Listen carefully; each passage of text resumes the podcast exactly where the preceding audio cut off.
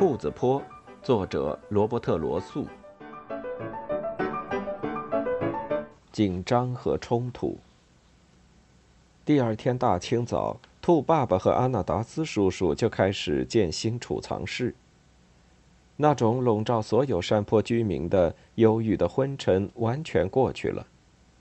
兔妈妈兴高采烈地忙着家务，有时还哼着一两句小乔吉编的歌儿。贞子和他的三个小嘀咕都给送回了家。兔妈妈和兔爸爸对贞子说了许多感谢的话，阿纳达斯叔叔却毫不掩饰他的开心。这下子有个老家伙总算能时不时歇一歇了，他那见鬼的耳朵不会给吵坏了。他忙碌地铲着土，嘟囔着。日子在一天天过去，储藏室在进展。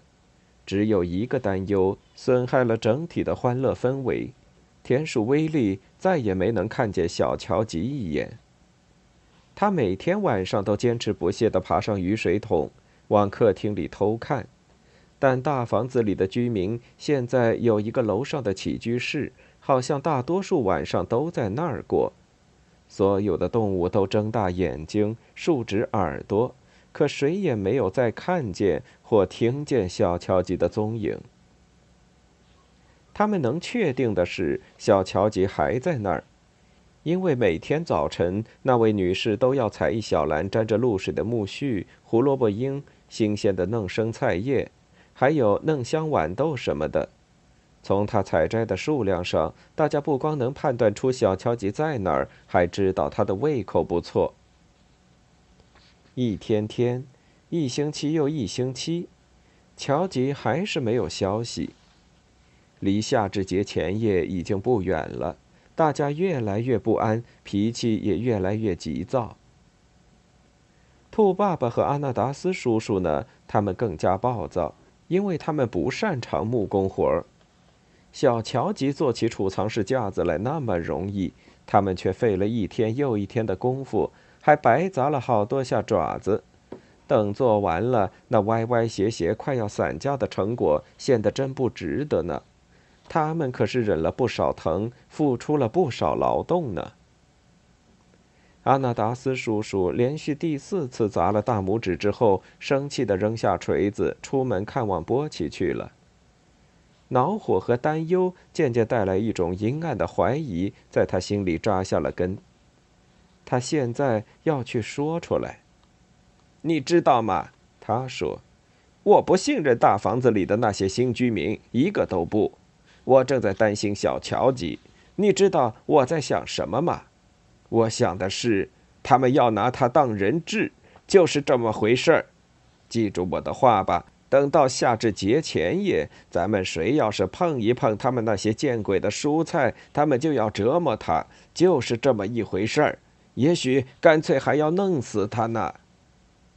他们可能现在就在折磨他呀，阿纳达斯叔叔忧郁地说下去：“折磨了，耍弄了，打探了，努力让他供出我们大伙儿，说出我们的地洞都在哪儿什么的，这样他们一家就可以安排毒药夹子和弹簧枪。”威利所说的，他们绑在乔吉腿上的小棍儿又是怎么回事呢？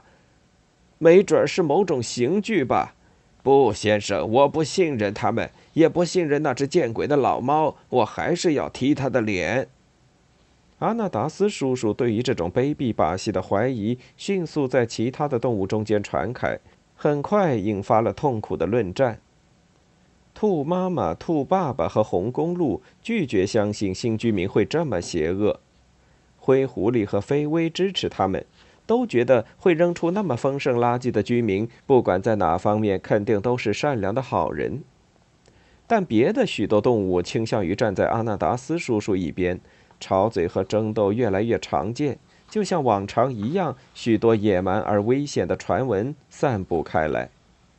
昨晚还看见人们起居室里的灯光了，听见奇怪的声音了。附属是出了名的爱说谎。他宣称听见过小乔吉痛苦的尖叫声。春雨来了，让事情变得更糟。一天接着一天，风推着低垂的乌云从东方涌来，滚过山谷，不停地泼下雨水。刮着寒冷的东北风，挖得最好的地洞里也渗进了雾和潮气。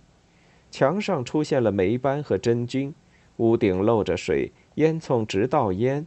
不能离开家的动物们哆嗦着，紧紧守着壁炉。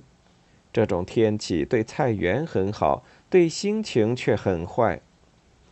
兔爸爸每天都穿过泥泞和蒙蒙细雨，走上山坡去寻找小乔吉的消息。回来时总是一身湿透，溅满泥巴，闷闷不乐。阿纳达斯叔叔整天蹲在火边，抽着他那难闻的烟斗，粗野而阴郁地嘟囔着他的预感。自然，他们终于会争吵起来，说出难听的话。兔妈妈哭的眼泪像流云一样密。阿纳达斯叔叔愤怒地跺着脚走出地洞去找波奇，在那边，他成了叛军小队的头目，整天为大家的怀疑和仇恨火上浇油。就连波奇也不得不承认，阿纳达斯叔叔好像有那么点神神叨叨。但有更多无知的动物热情地轻信了每一个疯狂的怀疑，变得越来越激动。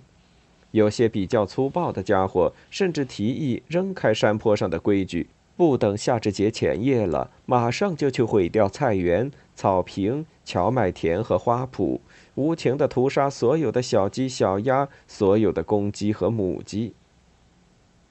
在一次痛苦而激烈的会议上，兔爸爸用尽全部口才，红公鹿也用尽全部权威，才劝住动物们遵守他们古老的规矩和习惯。风向在改变，天气在转晴，这也有点帮助，安抚了大家磨损的神经和紧张的关系。路易肯斯道克已经在菜园尽头干了一阵子活儿。这是个可爱的地方，有一小块圆形草坪，向假山花园斜下去，上面还遮着一棵大松树。那边有两条石头长凳，暖和的夜晚，人们经常坐在那儿。这习惯让动物们没法仔细侦查路易的手工。关于那个东西是什么，有着相当多的猜测，但阿纳达斯叔叔马上给出了他的解释。他们在做地牢，他喊道：“他们在给小乔吉做地牢呢，就是这么回事儿。他们要把它放在那里头，在大铁栏杆后边，再关起来。咱们每次有人碰一碰那见鬼的蔬菜，他们就要折磨他、扎他、饿他，没准还要往他身上倒热油呢。”就这样，夏至节前夜，在一种沸腾的气氛中临近了。这其中有怀疑，有恐惧，还有普遍的不愉快。而一个又长又重的木头包装箱的到来，加重了这一感觉。那是蒂姆·麦格拉斯的卡车运来的。蒂姆、路易那个男人和几个助手合力才把它卸下来，用滚轴搬到松树下的小草坪上。路易就在那儿继续干活。阿纳达斯叔叔马上散布新的传言。夹子和弹簧枪，他宣布，箱子里就是那些东西：夹子了，弹簧枪了，可能还有毒药和毒气呢。不管那里边是什么，拆箱时都经过了好一通敲打。路易和他的助手们大忙了一两天，其他人则不停的到处忙乱，进进出出，直到夏至节的前一天下午，活儿才干完。等一切都收拾整齐，路易用一个防水帆布罩盖着他刚做完的活儿。帆布中间立着什么东西，让它反射着夕阳的光线，很像是一个帐篷。波奇和阿纳达斯叔叔坐在山坡上，隔着一段安全的距离，怀疑地盯着他。那是个脚架，阿纳达斯叔叔阴森的低声宣称：“那是个脚架，就是这么回事儿。”他们要把可怜的小乔吉吊上去。